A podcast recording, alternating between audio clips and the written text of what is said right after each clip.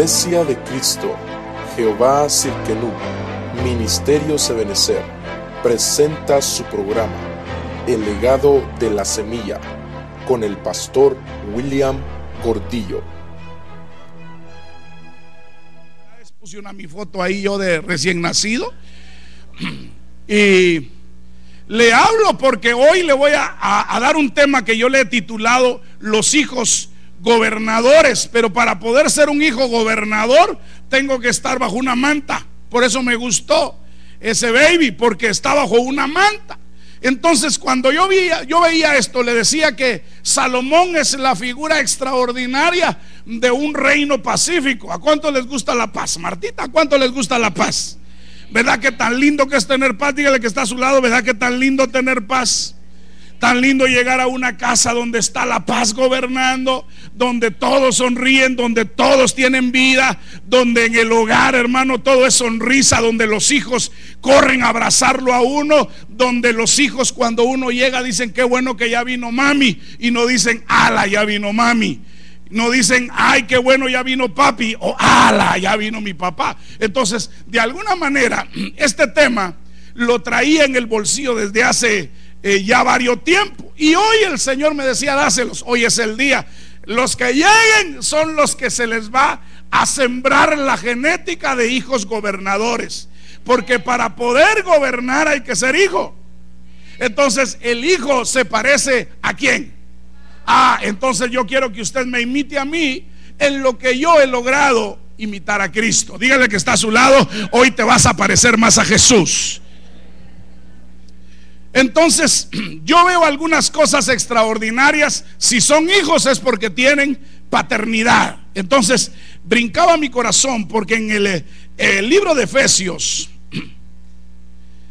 hay lugares que nosotros a veces frecuentamos en los cuales hay gobernadores que están afectando esa región celeste donde usted se mueve. Y a veces decimos, pero ¿por qué me agarró dolor de cabeza? ¿Por qué me siento tan mal aquí? ¿Por qué siento que no no puedo ni respirar? No sé si le ha pasado y llega a algún lugar donde como que le estuvieran oprimiendo su pecho y usted dice, algo me está pasando. Yo me sentía bien y ahora voy con dolor de cabeza, voy con dolor de, de brazo y me siento mal. Algo estaba dominando esa atmósfera que hizo que ese ambiente estuviera cargado. Entonces, cuando hay un gobernador, porque así como hay hijos de Dios gobernadores, hay hijos del diablo, gobernadores de regiones celestes, que de alguna manera están, hermano, al servicio de las tinieblas y cometemos el error de meternos a ese ambiente. Y Dios anhela que nosotros tengamos un ambiente extraordinario, como cuando usted, hermano, se levanta en las mañanas y usted se levanta cantando un coro que usted soñó, ¿no le ha pasado? Y usted se levanta libre tú me hiciste libre. Y dice, ¿por qué estoy cantando ese coro? Y en la noche usted estuvo cantando el coro y se acuerda que en la noche tuvo un sueño donde usted estaba cantando un coro y usted dice, ¿por qué? Su alma estaba deseosa de recibir algo de Dios y recibió una administración en la cual hizo que su atmósfera estuviera extraordinaria. Si usted aprovecha esa administración de Dios en el sueño, usted logra, hermano, mantener un día precioso. Pero hay veces en las que usted tiene unas pesadillas que siente que la están ahorcando y lastimosamente el demonio que la está ahorcando se parece a su marido. Y dice, ah, no puede hacer su caso o viceversa. Porque a veces, hermano, tenemos pesadillas o hemos comido mucho, ¿verdad? O a veces hemos visto una película de terror. Y me voy a echar ahí, aunque yo no muchito me gusta, porque después no puedo dormir, me da miedo. Pero eh, de alguna manera, en el libro de Efesios, no me da miedo, pero no me gusta. El libro de Efesios, capítulo 6, verso 12. Mire esto. 6, verso 12. Como hoy es un día en el que aprovechamos. Ahí está el micrófono, eh, Johnny. Si pudieras leerlo, hermano. Porque no tenemos lucha contra sangre y carne, sino contra principados, contra potestades, contra los gobernadores de las tinieblas de este siglo, contra las huestes espirituales de maldad en las regiones celestes. Oiga, porque no tenemos lucha contra carne y sangre, Entonces no vale la pena estarnos peleando contra el esposo, contra la esposa, porque es una región en la que usted no logra ver. Qué bueno que usted pudiera ver al chamuco que lo está atacando, porque entonces usted aunque sea un ladrillo y se lo tira. El problema es que usted confunde al chamuco con el esposo o con la esposa y ella le tira los sartenes y él los zapatos o viceversa. Entonces, tenemos que encontrar en las regiones celestes gobernadores que están afectando mi medio ambiente para que yo me pueda desarrollar como un hijo de Dios, gobernador, y no como uno que soy gobernado. Porque aquí está la característica, yo puedo ser gobernador o me pueden gobernar. Entonces yo puedo ser gobernado por entidades espirituales que se mueven en las regiones celestes y que están afectando el gobierno que Dios me quiere dar. Porque nosotros los varones tenemos un gobierno en la casa. Los hijos son gobernados por el padre, ¿sí o no? Las esposas, aunque no les guste, son gobernadas por el esposo, aunque se parezca a Naval o la esposa se parezca a Talía, que cuesta a veces distinguir. Aquí, gracias a Dios, no hay de esas. Diga aquí, no hay de esas. Ni de esos. Y si hay, ahorita lo vamos a liberar. Entonces, cuando nosotros entendemos que hay gobernadores, Dios quiere que estos gobernadores sean destruidos por hijos gobernadores. Que no se dejen gobernar por estos. Porque alguien que gobierna un ambiente y usted se mete, por ejemplo, a querer regalar tratados en una cantina y usted tenía el problema de que le gustaba el alcohol, usted va a salir gobernado. Porque se fue a meter a un lugar donde hay un gobierno de un Dios que, hermano, gobierna ese tipo de personas. Es el Dios Baco. Esa es el, la potestad que gobierna a los que no pueden dejar de tomar. Usted mira que hay gente que dice, es que pasé un mes sin tomar, pero al siguiente, ¡pum!, cayó otra vez. Y usted, ¿qué le pasó? El Dios Baco lo tiene amarrado. Entonces, ese tiene un gobierno que no lo deja salir o puede ser un problema sexual. Alguien es gobernado porque se metió a ver películas que no debía y había y se formó una atmósfera de gobierno y lo amarraron. Y entonces ahora no puede dejar de ver pornografía porque se dejó amarrar. Entonces tenemos que tener cuidado hasta dónde el gobierno está llegando de las tinieblas a nuestra vida. Porque nosotros somos hijos y nacimos para ser gobernadores. Usted nació para ser una gobernadora de su ambiente. Entonces, en la Biblia yo encuentro algunas cositas que brincan. Porque fíjese que esa palabra tinieblas que aparece ahí viene de un griego, escotos. Quiere decir que si yo no dejo que lleguen tinieblas a mi casa, no van a haber gobernadores de tinieblas. Pero si de repente yo en escondidas hice algo que a Dios no le agrada, yo ya abrí la puerta para que un gobernador entre a gobernar mi ambiente. No estaba mamá, no estaba papá, y yo me puse a ver televisión. Y de repente encontré una película 50X y me gustó y la vi. No estaba mi mamá, no estaba mi papá, que eran los gobernadores de ese ambiente. Pero cuando ellos llegan, como son gobernadores de ambiente, de limpieza, ellos dicen, ¿qué pasa aquí? Yo siento algo raro, ¿no le ha pasado que a veces entra a algún lugar y usted dice, ¿qué pasa aquí? Y está mascando chicle así como que está en el oeste. Algo sucede, ¿verdad? Usted dice, algo pasa en el ambiente. ¿Por qué se siente tan cargado? ¿Por qué se siente tan jalado? ¿Sabe qué pasó? Que alguien llegó y metió un gobernador que hay que sacarlo. Entonces tenemos que aprender a reconocer cuando hay un gobernador en la vida de nuestros hijos. Porque puede haber un gobernador que lo esté llevando a hacer cosas que no son buenas. Entonces tenemos que tener cuidado. De veras que hoy se andan todos bien morenos, ¿verdad? Jesús ya me siento como que estoy predicando en una iglesia de morenos, así, aleluya. De veras, todos están bien morenos, hermano. Jesús hasta blanco me siento yo aquí. Va, entonces, ¿con qué razón mi esposa me estaba diciendo, güero, vení para acá? Hoy sí. Hoy sí, Melissa y yo, los más blancos. Bueno, mi esposa también. Ok, mire esto. La oscuridad, esa palabra oscuridad significa como primicia oscuridad. Dice, la oscuridad de la noche. Mire, todo aquello que a usted se lo digan y que le digan, pero no se lo contesta a nadie, es oscuridad. Mira, te voy a contar algo, pero no se lo contes a nadie. ¿No nunca le han llegado a decir así?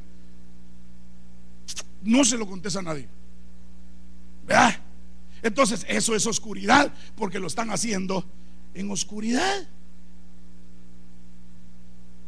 Entonces el Señor dice, toda vez no entra ningún gobernador de estos que trabajan en la noche, no vamos a poder guardar de situaciones espirituales. Oiga, de la visión o ceguera oscura, quiere decir que hay gobernadores que arrebatan una visión. Nosotros en el ministerio tenemos una visión si usted no la sabe, vaya a corderitos, vaya a discipuladores, aprenda. Hay una visión en el ministerio. Cuando la visión le es arrebatada, ¿qué hay en lugar de una visión? Cuando hay, cuando a alguien le quitan la visión, ¿cómo lo dejan? ¿A quién le robaron la visión? En el, mire, hubieron dos personajes que le robaron la visión. Sansón y quién? No. Recuerde ser un rey. No. Ezequías. A Pablo se la, se la anularon por un tiempo, pero a esos les arrebataron los ojos. Uno de ellos lo último que vio fue morir a sus hijos. Ezequías. Y Sansón murió sin ojos. Quiere decir que la oscuridad, los gobernadores de las tinieblas, lo que van a lograr es quitarte la visión de lo que el ministerio quiere. No es que yo traigo una nueva visión, perdone. Si es otra visión, no es para este ministerio. Porque no hay dos cabezas. ¿O hay dos cabezas? ¿Usted se imagina?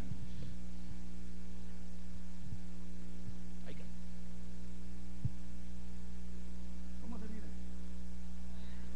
Hola, yo me llamo Juan. ¿Y tú? Eric. Juanito. Juanito Eric. Raro, ¿verdad? Se mira extraño porque lo normal es una cabeza. Entonces, cuando hay alguien que trae otra visión que no es, está metiendo un escotos dentro de la iglesia. Le están robando la, la visión. Oiga, de la ignorancia o la impiedad y la inmoralidad que acompaña, junto con, sus consiguientes, la miseria y el infierno. Quiere decir que los escotos son llevados a la miseria y empiezan a tener problemas económicos. Personas que en la oscuridad, dice, la oscuridad se hace visible y los domina. Oiga, la oscuridad se hace visible. ¿Cómo así? La oscuridad se hace visible y los domina. El que gobierna la oscuridad se les manifiesta, se hace visible y los vuelve, hermano, pecadores terribles. Entonces tenemos que tener cuidado porque los Scott, la oscuridad se puede manifestar cuando hay un gobernador. Entonces yo necesito hijos gobernadores que me ayuden a gobernar en esta noche. Entonces, en el libro de Proverbios, capítulo 7, verso 9, yo encuentro que en, los, las, en la oscuridad de la noche, mire lo que sucede. Ponerle el micrófono ahí a Elmer, poner el micrófono, ahí está en la pantalla. Despacito, hermano. Al atardecer, al anochecer, en medio de la noche y a la oscuridad. Verso 10. Ahí está. Y he aquí una mujer le sale al encuentro vestida como ramera y astuta de corazón. Ah, en la noche y en la oscuridad se va a manifestar un pecado sexual. Entonces tenemos que tener cuidado. ¿Por qué? Porque el diablo va a tratar de arrebatarnos la visión, de meternos en oscuridad para que se empiece a manifestar el pecado dentro de nuestra vida.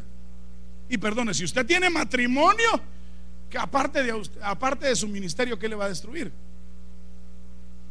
¿Ah? Le va a destruir su vida, sus hijos, la oportunidad de ver a sus nietos, de llegar a visitar a sus hijos cada ocho días. Entonces son cosas que se manifiestan en la oscuridad. Voy a seguir porque tengo mucho que decirle. Eclesiastés capítulo 6, verso 4. ¿Qué es más se manifiesta en la oscuridad? Trae el micrófono, ponéselo a Cristian. Aquí está este joven de anaranjado que está aquí. Que hoy está bien moreno. Vamos, versículo. porque en vano viene y a la oscuridad va, Oiga, y en la oscuridad su nombre quedará oculto. ah, ¿qué le robaron ahí? Ah, y el nombre es su qué? Su identidad, le roban su identidad. Por eso es de que no sabe quién es su padre espiritual. Le robaron su identidad. Entonces tenemos que tener cuidado porque los gobernadores, aparte de robarle la visión, aparte de meterlo a pecados sexuales, le va a robar su identidad. ¿Usted se imagina que un día se levante y no sepa cómo se llama? ¿Y usted? eh, ¿Quién soy?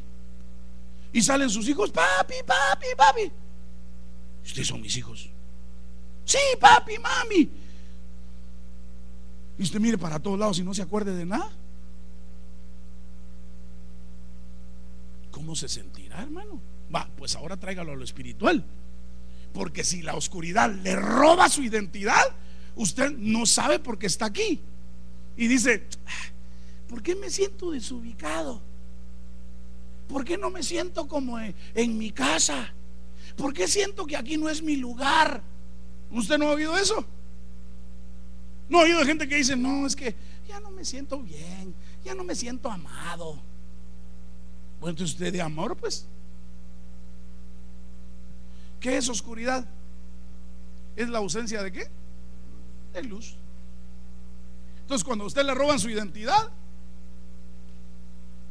usted ya no sabe qué hacer, no sabe para dónde ir, no sabe quién son sus padres, quiénes son sus hermanos, no sabe qué nacionalidad tiene. Entonces empieza a escudarse y a decir, no, es que me gusta la iglesia, pero hay algo que no, no me late, no me late. Le robaron la identidad.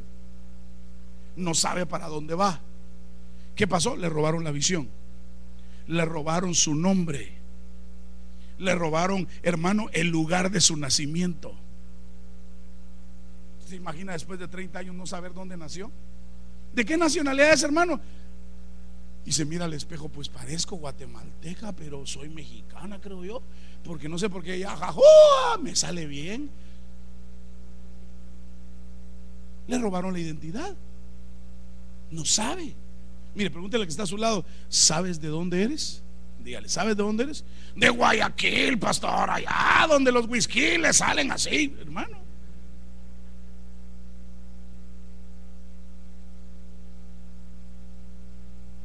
Entonces veamos que cuando un hijo es gobernado por la oscuridad, pierde la identidad y otras características esenciales para vivir.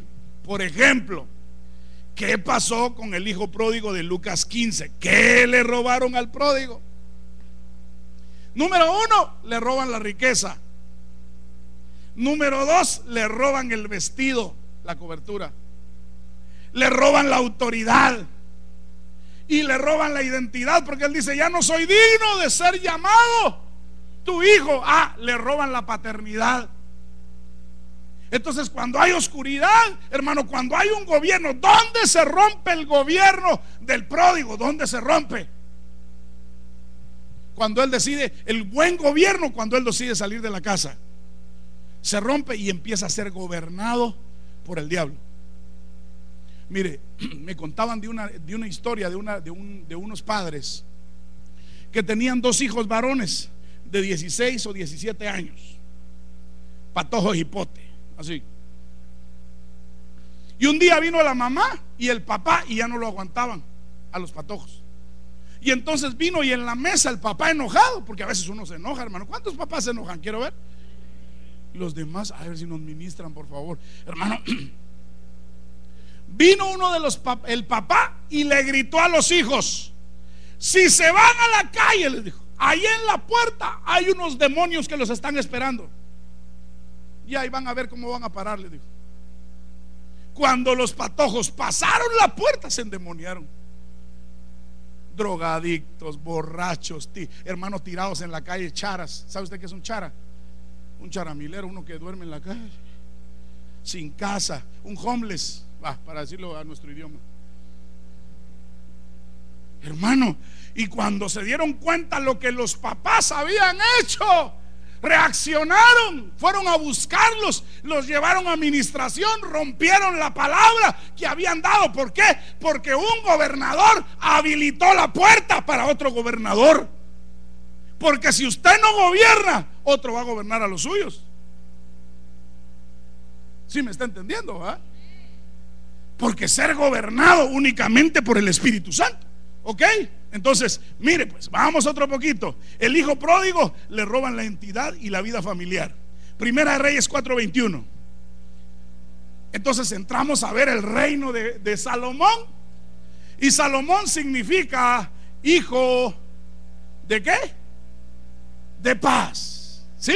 Dígale que está a su lado, eres un hijo de paz. Soy hijo de paz, pero no me molestes porque entonces vas a ver cómo... Ah. Usted es hijo de paz. ¿Sí? ¿Cuántas mujeres son hijas de paz en esta iglesia? Cuando el esposo les machuca el callo, se quedan. Qué lindo, mi rey.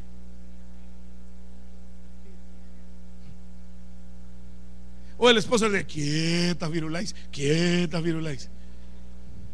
Porque si no era chiquitía, ja. Usted esas mujeres chiquitillas que parece que no hicieran nada.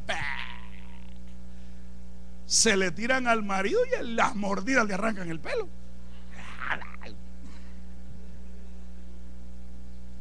Comen chichicaste, dice el hermano. Ok, sigamos. También hay maridos chiquitillos, pero picosos. Entonces, Salomón, hijo de paz, tráele el micrófono aquí. Vamos a darle la oportunidad a la mano Stanley. Allá está en la pizarra, hijo. Aquí está. Si alcanza a ver, todavía, todavía puede leer español, ¿verdad? Amén. Ok. Salomón gobernaba todas las, todos los reinos desde el río hasta la tierra de los filisteos y hasta el límite con Egipto. Ellos trajeron tributo y sirvieron a Salomón todos los días de su vida. Oiga, todos los. Mire qué gobierno el que tenía Salomón. Un gobierno extra. Pero ¿cómo hacía Salomón para gobernar su reino, los reinos de afuera y su casa, teniendo 300 mujeres y 700 concubinas? ¿Cómo hacía ese hombre, hermano? Qué terrible. Diga conmigo que aguante, dígale. ¡Ja!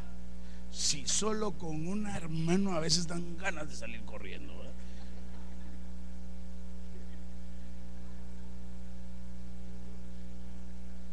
Si decís algo vas a ver lo tiene, hermano.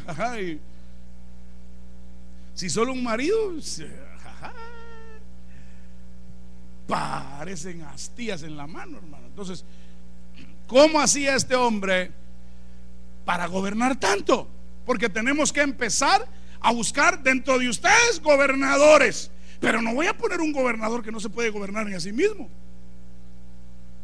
No voy a poner a gobernar a alguien que gobierne a mil personas si no se puede gobernar. Decía el doctor Ríos, ¿cómo voy a poner a gobernar a alguien que, quiera manejar un transatlántico si no puede manejar una chalupa de dos? De aquellos que están en Xochimilco, ¿verdad? No pueden. No, le vamos a dar un barco de aquellos que... Entonces, ¿qué hay que hacer? Enseñarle a ser un gobernador. Allá no se oyeron muchos amenes enseñarle a ser un gobernador o gobernadora, pues va. Ahí está. Es que estaban menospreciando a las hermanas. Entonces, ¿cómo hago? Número uno, ¿cómo lo hizo Salomón? Génesis capítulo 45, verso 8. Número uno, reconocer quién es el que le ha dado toda su bendición. Mire cómo es. Tráeme el micrófono. A ver, ah, ¿todavía te acuerdas de cómo leer español, Diana? ¿Sí? ¿No? Eh, ¿Cristian? Ok. Cristian sí se acuerda del español. A ver. Es que hay que poner a todos para que todos sean parte de la bendición. A ver, hijo. Ahora pues, no fuisteis vosotros los que me enviasteis aquí, sino Dios. Y él me ha puesto por padre de Faraón y señor de toda su casa, y goberna- gobernador sobre toda la tierra de Egipto. Entonces, ¿de qui- ¿quién es el que está hablando ahí? José. Y José dice, miren, ustedes no me enviaron a ustedes, se sienten culpables porque piensan que ustedes me mandaron. No, hombre, fue Dios. Ahora ya entendí que fue Dios. Mire, cuando está pasando problemas, mire, cuando lo hayan metido en una fosa, sus hermanos lo hayan querido matar, ¿ok? Lo hayan vendido como esclavo, ¿ok? Lo hayan metido a la cárcel injustamente. Lo hayan, hermano, metido de sirviente a la casa de un rico entonces me avisa si tiene clavos. ¿Ok? Es que ya no aguanto, pastor. Mi marido. Hermano, de veras, no lo han metido a una cisterna. A veces hacemos unos clavones de tachuelitas, hermano. Perdone, ¿qué quisiera usted? ¿Un clavo como el que tiene o como el que tenía la hermana Connie. ¿Verdad que no? Yo bendigo ahora esta patoja que está ahí está ya, mire qué lindo, bendito sea Dios. Pero pasar ese trago amargo, hija. Y usted que sí, que no, que, que ya no quiero ir porque me duele el dedo gordo. Ay Dios, hermano. Sea gobernador de sus pensamientos. ¿Sabe que el problema que tenemos los jóvenes somos que no gobernamos los pensamientos. Porque fácilmente, mire, ¿sabe por qué ganó Obama? ¿Sabe por qué ganó Obama? Porque agarró a todos los patojos. Como todos son cibernéticos. Ahora todos los candidatos están usando la tecnología. Porque ya se dio cuenta que los jóvenes, esa es la forma de poderlos jalar. Entonces, todo está en gobernarles su pensamiento.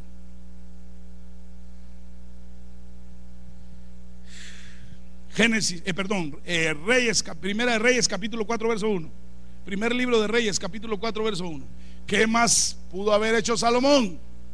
Aquí esto lo puse como José en Salomón, pero quiero que usted aprenda a reconocer quién es el que dará la bendición. ¿Quién es el que nos va a dar la bendición a nosotros en la iglesia? Dios nos va a dar la bendición. Jesús nos va a dar la bendición. ¿Quién es el que lo mantiene con vida? Jesús, ¿ok? ¿Quién es el que lo compró con sangre? ¿Quién es el que guarda a sus hijos? Él es el que lo mantiene usted con vida. ¿Sí? No es el pastor, el pastor solo es sirviente de Dios. Oiga, mire esto. Y el rey Salomón fue, pues, rey sobre todo Israel. Poneme el siguiente, verso 2. Y entonces viene Salomón y dice, como era rey, tenía que gobernar a mucha gente. Y entonces lo primero que hace es poner oficiales.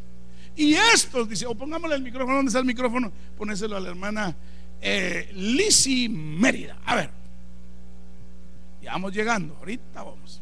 Y estos eran sus oficiales. Oiga. Azarías, hijo de Sadoc, era el sacerdote. Ah, lo primero que hace es establecer una comunión y una cobertura necesito cobertura y necesito comunión. La cobertura me va a dar comunión con Dios.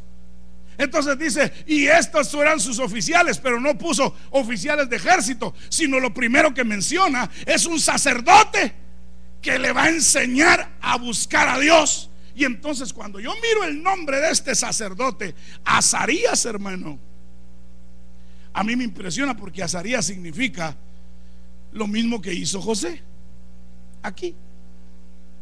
Dios es mi ayuda. Entonces, cuando usted quiere ser un gobernador, un hijo que va a ayudar en el ministerio, usted quiere que Dios gobierne su casa, usted quiere tener un ambiente precioso en su casa. Usted ha visto que qué rico es cuando todo el día estamos tranquilos, usted nadando en la piscina, puro tiburón y la señora pura sirena. Mi hijo, ¿querés comer? Eh, no, ah, vaya mi amor, lo que tú digas. ¿Verdad? Los hijos a la par, como que son, eh, hermano, tepocatíos, pero ahí van, hermano. Todos terminó el día y usted feliz, ¿verdad? Se va para su casa. Buenas noches, mis amores. Buenas noches. Hasta la señora. Buenas noches, mi príncipe. Ontoy, ¿verdad? Y se va a acostar. Ella le quita los zapatos, le soba los pies, le saca los quesitos, hermano. Algunos tienen blogs en lugar de quesitos, pero por ahí van. Mire esto, Primera de Reyes 4.3. ¿Qué más hizo Salomón para ser un gobernador? Traerle el micrófono aquí a la hermana Brenda Lucía Gordillo Ortiz. El papá de esta niña de ser un hombre que ama al Señor. A ver, desde ahí.Elijoref y Ari- y Ajá. hijos de Sisa, eran sacerdo- Se secretarios. Hasafat, hijo de Al-Ilud, era el cronista. Oiga, pero lo primero que establece son secretarios. Secretarios. Haciendo hijos gobernadores, secretarios. Mire, lo primero que yo le diría aquí, ¿cuál es la labor de una secretaria o secretario? Ah, guardar qué? Ah, Entonces, cuando Dios quiere establecer, mire, si hasta Dios tenía quien cuidar a los secretos. ¿Usted sabía que Luzbel era un querubín guardador de secretos de Dios? Dios allá arriba tenía guardadores. Entonces, aquí yo tengo necesidad de hijos gobernadores que guarden secretos. Mire, ¿sabe por qué se, por qué se rompió el ciclo que el diablo tenía metido a la iglesia? Porque nos limpiaron los no secretarios.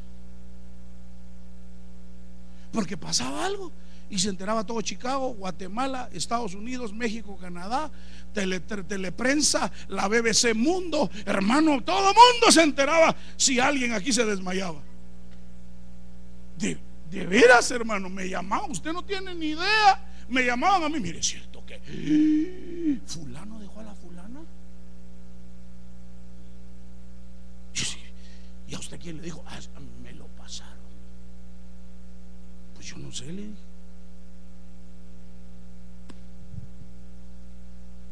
Ahora no, ahora yo lo miro a usted, digo yo, secretaria. ¿Por qué? Porque guarda secretos. Entonces el que está a su lado tiene que ser un, un hijo gobernador secretario. Dígale al que está a su lado, secretario. Guardas secretos. Entonces te enteras algo de alguien y dices, no, pues, eh, y mira, y supiste lo que le pasó. a-". No, no, no, ni me interesa. Realmente yo voy a la iglesia y voy a darme unas gozadas. Y ya, el chamuco se va. ¿Supiste lo. Y eh, mira, el culto estuvo tan precioso que yo, nada. Y mira, y fíjate que ahí está llegando una. Yo la he visto tirada en el suelo llorando. Mire, hermano, ¿usted cómo hubiera visto a la Magdalena? Ah, sinceramente, ¿cómo criticaría, cri- criticaría a alguien a la Magdalena? ¿Cómo la hubieran criticado? Sinceramente, ¿sabe usted quién era la Magdalena? va? ¿Quién era la Magdalena? La que Jesús había sacado siete espíritus de ella. No, la Magdalena no es un pedazo de pan así redondo. ¿verdad? Ya algunos estaban, hambre, no, no, es otro rollo. La Magdalena era una que estaba enchamucada, tenía siete chamucos. Va, perdone, si tenía siete chamucos, ¿qué chamucos eran? ¿Y a qué se dedicaba? Si eran siete chamucos, ¿a qué se dedicaba la Magdalena? Ah, a ver, que lo diga Juan. Prostituta. prostituta. Parece que tenía su, en su casa habían eh, farolitos de colores, hermano. Y no era Navidad. Y no se venden tamales. Y, se, y la media hora costaba 50 denarios, hermano. O sea que, y le sacan siete. ¿Usted se hubiera juntado con una así? Shh, ahí viene aquella muchacha hacia un lado.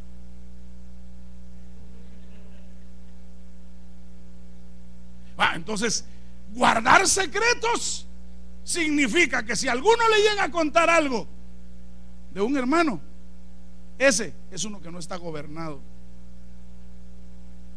Entonces no puede ser hijo que gobierna. ¿Por qué? Porque si usted le cuenta eso a alguien o le cuenta eso a, a esa persona, mire, así como habla del otro, va a ir a hablar de usted. Eso téngalo por seguro. El que habla de otro, tarde o temprano habla de usted. Entonces son guardadores de secretos. Entonces vayamos a la sigamos viendo en la Biblia qué significa alirofet. Y el diccionario así lo señala. Dios de invierno. Pero a la par decía época de cosecha. Y cuando la Biblia habla de invierno, son problemas. Entonces, Dios que está cuando tienes problemas. Dios que está cuando estás pasando tribulaciones. Y lo que está provocando Dios en ese invierno es preparándote para una cosecha grande. Si ahorita estás teniendo dificultades, lo que está haciendo Dios es convertirte en un hijo gobernador. Hermano, que en medio de las tormentas puede gobernar. José pudo gobernar. ¿Desde dónde empezó José a gobernar?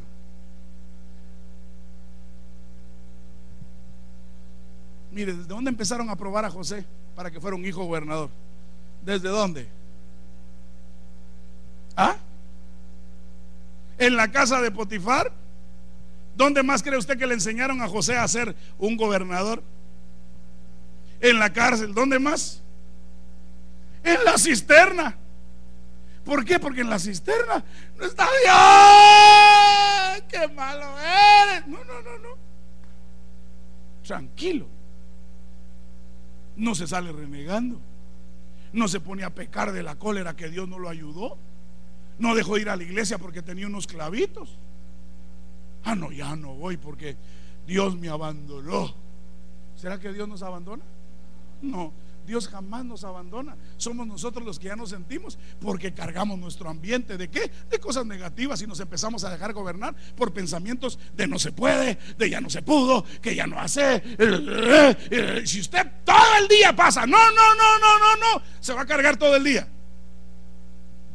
Y va a empezar a sentir que su gobierno es de negatividades. Y cuando tenga que tomar una decisión, solo le va a decir a su esposa, ¿sí? Ahí va a ver. ¿Qué hacemos con esto? ¿Qué hacemos? Quiere desaparecer todo. Todos son clavos, desaparezcámoslos. ¿Sí está aquí conmigo?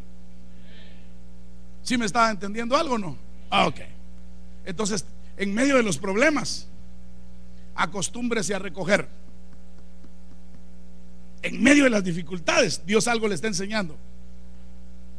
Ahías significa Dios es mi hermano. Mire usted qué gobierno.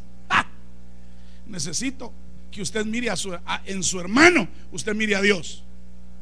Voltea a ver y dígale, ala, ahí está Dios en ti, ahí está Dios en ti. Aunque usted no lo crea y no parezca, ahí está Dios. Ah, si es su mamá, a la fuerza, pero si fuera alguien que usted no conoce, voltea al que está atrás y dígale, Quiero ver si ahí está Dios, hermano. Dígale, quiero ver si ahí está Dios. Dígale. Ay, pastor, es uno que me cae como patada en la espinilla. Pues ahí está Dios.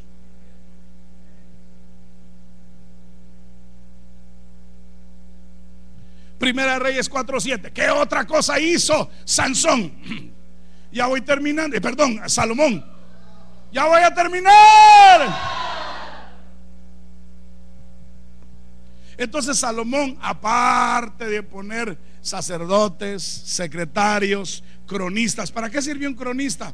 Ese se va por la punta derecha y ahí va el chicharito y el chicharito se mete. ¿Ese es un cronista? Ese es un narrador que le pagan mucho por decir charadas. Un cronista ahí en la Biblia es el que llevaba la cronología de todo lo que pasaba. Entonces yo le invito a que usted todos los días agarre un papelito, un cuaderno y diga, el Señor hoy en una profecía me dijo que me iba a bendecir. Ponga la fecha, el día y la hora. Cuando se cumpla, póngale un color fluorescente y diga, este día el Señor cumplió su promesa. Usted se convierte en un cronista, gobernador de promesas. Es que Dios dijo y no lo ha hecho. Ah, usted ya perdió la oportunidad de ser un cronista. Entonces, 4, 7 y Salomón tenía 12 oficiales. ¿12 es número de qué? Ah, quiere decir que Dios espera que usted sea un gobernador gobernado. ¿Usted es gobernado por Dios? ¿De veras? Cuando le vienen problemas, ¿qué es lo primero que dicen? Gloria a Dios, el Señor me está probando. Ahora ya no voy. Que mire Dios qué hace sin esta joyita. ¿Qué hace cuando le vienen problemas fuertes? ¿Ah? Sinceramente, ¿qué piensa? No, yo sé que Dios, usted lo está viendo, pero ¿qué piensa cuando le vienen problemas? Es que, pastor, ya fui donde el brujo, me pasaron la chilca, me pasaron la ruda y nada. Esta es la última oportunidad que le doy a Hermano, es que hay gente que va a visitar brujos y llamándose cristianos.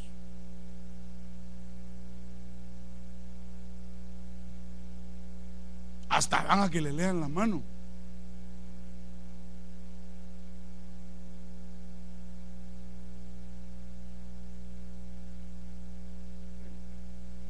Y le creen más a la bruja que a lo que Dios dice. Entonces yo quiero que usted aprenda algo. Hoy, hoy, mire esto. Los cuales abastecían al rey y a su casa. Cada uno tenía que hacerlo un mes al año. De nuevo, 12. Entonces, en el verso 7, mire cómo dice la versión de los, del 60. Tenía Salomón, ponele ahí y ponerle el micrófono a Lisa. A ver, Lisa, con esa sonrisa que nunca se estabiliza. A ver. Ah, tenía Salomón doce gobernadores sobre todo Israel, los cuales mantenían al rey, al rey y a su casa. Cada uno de ellos está obligado a abastecerlo por un mes en el año. Fíjese usted, ni siquiera eh, porque es obligado. Entonces, Salomón edifica 12 oficiales y los vuelve hijos. O sea, no lo hacían porque eran eh, oficiales delegados. Mire, el que hace su privilegio, ah, es que hoy me toca coordinar. Hoy sí van a saber lo que es bueno. El que no venga a las menos cuartos se sale.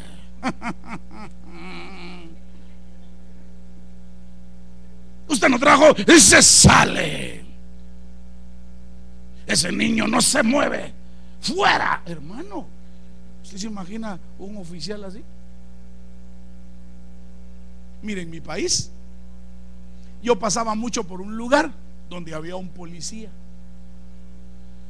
Y se ponía en una esquina con lentes oscuros a esperar a ver quién se pasaba el semáforo en rojo. Y de repente el amarillo. Y yo, gracias a Dios, nunca me agarró ese. Otro sí. Hermano, se pasaba. Y hasta, hermano, y estaba. Y, cuando la gente se pasaba, se ponía a media calle con la pistola así. Y el gorgorito aquí. Y aquí, como quien dice, si sigue, me lo trueno, me lo trueno. Entonces, cuando usted miraba que el policía, ¡eh! usted paraba. Se pasó el rojo. Y ya cuando estaba haciendo la remisión decía, esto lo podemos arreglar. Usted decide. Este ticket le va a costar como 150. Y seguía escribiendo. Yo creo que ni estaba escribiendo. Y puede hacer que le tenga que levantar la licencia. Y seguía. Para esperando que uno le dijera, mire, ¿y cómo lo podemos arreglar? Entonces de repente usted decía, ay oficial, ¿y cómo lo podemos arreglar? Mire, somos dos. Mentira, solo él era. si nos da para las aguas, ahí nos quedamos. Entonces usted sacaba dos, dos popotes o dos pajillas y se las daba para las aguas. Entonces, hermano, estos gobernadores no eran, hermano, dictadores, eran gobernadores por amor. Entonces, ¿cómo cumple usted su privilegio? ¿Cómo hace usted su privilegio? ¿De veras? La me toca estar de diácono otra vez. ¿Y quién es mi coordinadora? La fulana. no la puedo masticar. ¿Acaso soy chicle? Dígale. No, A veces hacemos los privilegios de mala gana. De mala gana. A ver, Elías, esa versión, pongámosle el micrófono aquí. A ver, Ah, la versión Huneman dice, y tenía Salomón doce perfectos sobre todo Israel. 12 prefectos, eran 12 hombres que estaban encargados de administrar. Eran eh, oicónomos. ¿Sabe usted qué es un oicónomo? Un oicónomo es uno que se encarga de abastecer. ¿Cuántos varones son oicónomos de su hogar? Quiero ver. ¿Y los demás? A ver, ¿cuántos varones son oicónomos de su casa? Así, pastor, yo mantengo a toda mi familia con hambre. Ay, hermano. ¿Cuántas mujeres son oicónomas de la casa? Proveen amor para el esposo. Mire, ya bajaron los amigos. Amén.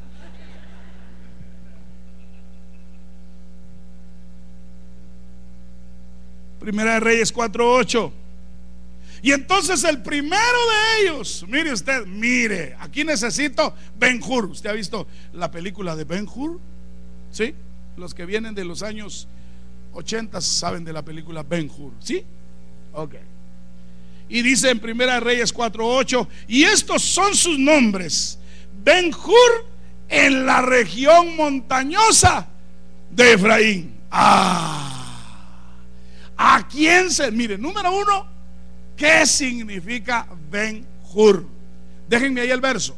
Ben es un hebreo que significa hijo. Donde usted lea Ben es un hijo. Hur significa blancura. Entonces ese es hijo de mi blancura. Entonces yo voy a poner a gobernar. Dios va a poner a gobernar a Ben Jures. Gente que tiene blancura, gente que tiene pureza, gente que tiene limpieza. ¿En dónde? ¿En dónde se manifiesta el Ben Hur? Estaba en la región montañosa de qué? Mano Checha se llama Efraín, yo no sabía. Por ahí anda, creo yo. César Efraín. Chis, qué bonito nombre. La vamos a quitar en lugar de César, vamos a decir Efraín. Después hermano Olguita, ¿verdad? Efraín. Y Efraín significa doble fruto o fructífero. Mire usted, los que están gobernando la casa de Salomón. A ver qué dice esa versión. Pones. Libertad, blancura, dice. Es un libre. En el año de la libertad es un libre. Entonces se va a poner a gobernar a uno que es blanco. Mire, perdone. El apóstol Pablo dice, en todo tiempo, ah, perdón, eclesiasteses, en todo tiempo sean blancos. Ah, ¿por qué nos piden que seamos blancos en nuestros vestidos? Pero a veces parecemos dálmatas, ¿verdad que sí? Una manchita por aquí, otra manchita por acá, ¿verdad? Y ahí andamos con la vestidura manchada. Y perdone, dálmatas no entran al cielo. Blancos, blancura. ¿Quién va a administrar el fruto? ¿Por qué? Porque por sus frutos los conoceréis. ¿A quiénes? A los que subieron a la región montañosa de Efraín. ¿Ok? ¿Cuáles son las características que el apóstol pide ahora? El apóstol Pablo pide para hijos gobernadores, porque esos eran los de Salomón. Ahora déjeme darle solo dos y ya lo dejo ir, porque ya lo veo así, con ojitos de termine o lo terminamos. Mire, pues el apóstol Pablo dice en Primera de Corintios 4, 17, ponerle el micrófono ahí a Chechita, ah, perdón, a, a Danielito. A ver, Danielito, leamos este con voz profética. A ver, hijo. Por esta razón os he enviado a Timoteo, que es mi hijo amado y fiel en el Señor. Y él os recordará mis caminos, los caminos en Cristo, tal como enseñó en todas partes, en cada iglesia. Entonces, ¿cuál es la, la- la calidad que pide Pablo para poner hijos gobernadores? ¿Ah? No, pero antes de ser fieles, ¿qué pide? Que sea hijo. Quiere decir que Timoteo, ¿cómo, cómo le diría Timoteo a Pablo? Fíjese usted, qué tremendo. Porque Timoteo le dice, papi, ¿a dónde me vas a enviar? Te voy a enviar a Tesalónica. Perdone, Corinto era una de las iglesias más grandes del antiguo tiempo. Y el apóstol Pablo lo manda y le dice, mira, les mando a mi hijo. Ah, ¿por qué? Porque es mi hijo, yo lo engendré, se parece a mí. Entonces, característica de los hijos gobernadores actuales es que son hijos. Y dos, es que son qué? ¿Fieles a quién? Y leales al ministerio. Entonces quiere decir que Timoteo estaba viviendo un tiempo extraordinario porque era gobernador. Mire, usted pone a uno que no es hijo a cuidar ovejas. ¿Qué sucede? Se las filetea, hermano. Se las roba. ¿Cuál fue la característica de, de, David cuando estaba en la casa de su padre? ¿Que cuidaba qué? ¿De quién? De su padre. De su papá. Y nunca dijo, ah, mis ovejas. No, las ovejas de mi padre. ¿Cuál fue la característica de Jacob en la casa de su suegro? Cuidaba las ovejas de su suegro. Entonces a veces el hijo gobernador sabe por qué está aquí. Pero si no es gobernador, va a estar afectando las ovejas. Entonces no nos conviene tener a uno que no es hijo para gobernar. Yo le digo porque ahorita, mire, ¿sabe, sabe qué siento en mi corazón? Que ahorita viene un... Prepárese. ¿Cuántos están listos para la good news? Ja. Y ahora, ¿y por qué a mí no? Porque nunca se dejó poner como hijo o hija gobernadora.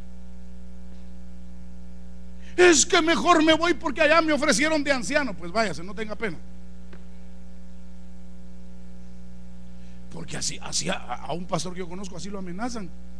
Es que allá me ofrecieron de copastor. ¿Qué me ofrece usted? Un par de pescosadas ofrecerle, le dije.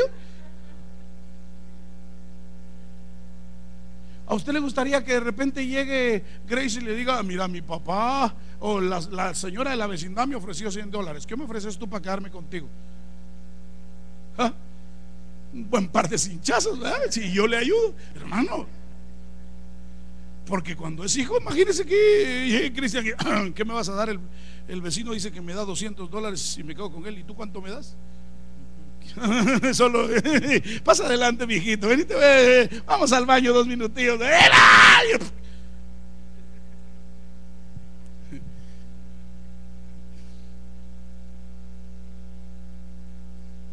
Mire, yo conocí a unos patojos que se salieron de su casa.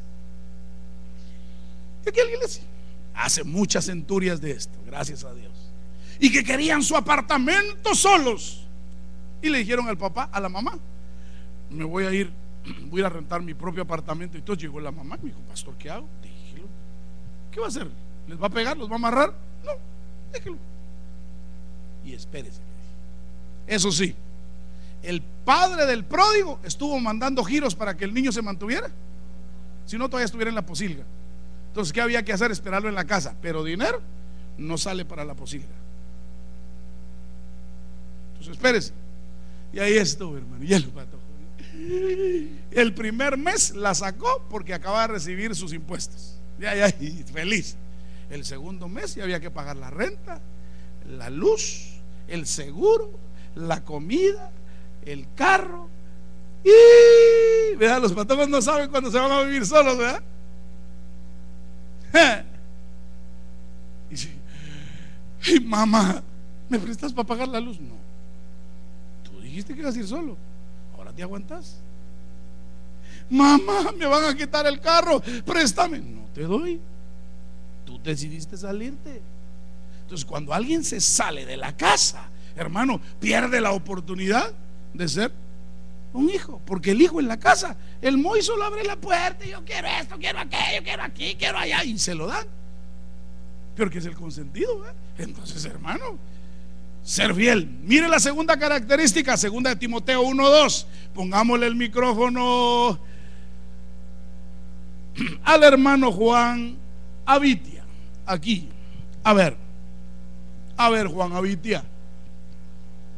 A Timoteo amado Hijo, Gracia, misericordia y paz de Dios Padre y de Cristo Jesús nuestro Señor. Ah, y, y ahorita sí me despido con esto. Mire pues, déjenme el verso ahí. ¿Qué? No, vea, ve. Es que no está Eric si no lo hubiera despertado. Mire pues. No, es que yo creo que hasta él está dormido. ¿va? Eso, mire pues. Hoy sí nos hicieron reír, mire pues. Son tremendos ustedes, ¿va? mire pues. Mire pues. Primera característica. A Timoteo, amado hijo. Ah, había una interrelación de amor entre padre e hijo. Cuando hay una interrelación entre padre e hijo, yo no le deseo el mal, ni usted me lo desea a mí. Dos, gracia, un regalo inmerecido. Sabía reconocer la gracia de Dios en él. Dos o tres, manejaba la misericordia. Y cuatro, era un hijo de paz, como Salomón. Entonces, o aprendemos a ser hijos de paz y a ser hijos gobernados por el Espíritu Santo dentro de una casa, o ahorita que se dé la... Usted va a decir, ¿y, y yo por qué no? Porque no te dejaste gobernar. Levante su mano derecha al cielo. Diga, Señor, quiero ser un hijo gobernador, Señor, dentro de la casa de mi Padre. Por eso el Señor dice en San Juan 14, 6, en la casa de mi Padre, muchas, muchas moradas hay. Hay mucho para usted, usted decide recibir la bendición. Convertirse en un hijo o quedarse como un extraño en una casa donde pudo llegar a ser un hijo extraordinario. Levante su mano al cielo, yo voy a hacer una pequeña oración en esta preciosa noche. Si quiere ponerse de pie conmigo, Señor, te suplico que nos des la oportunidad, Señor, de hacer matrimonios hijos, de hacer hijos espirituales, hijas espirituales, que reconozcan la grandeza de tu nombre en este lugar.